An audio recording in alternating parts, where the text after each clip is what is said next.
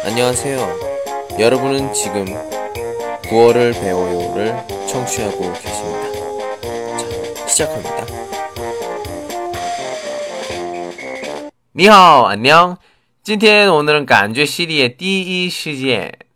今天给朋友们介绍的一个句子是더이상못참겠어요我再也受不了了的意思。 我也是今天正想这样说。嗯，我呢今天也上班，嗯，周末是特别忙，所以吃完午饭然后坐着，我想安静安静，但是旁边的同事，嗯，很大声聊天，所以我正想说，多多听听只有喜马拉雅里才能听到的李先生的广播，多多评论。 多多赞，谢谢。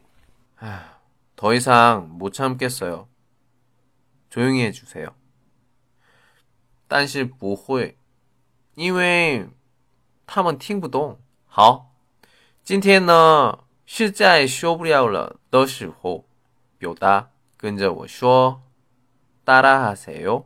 더이상못참겠어요 더 이상 못 참겠어요.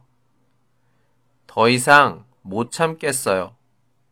好，안녕。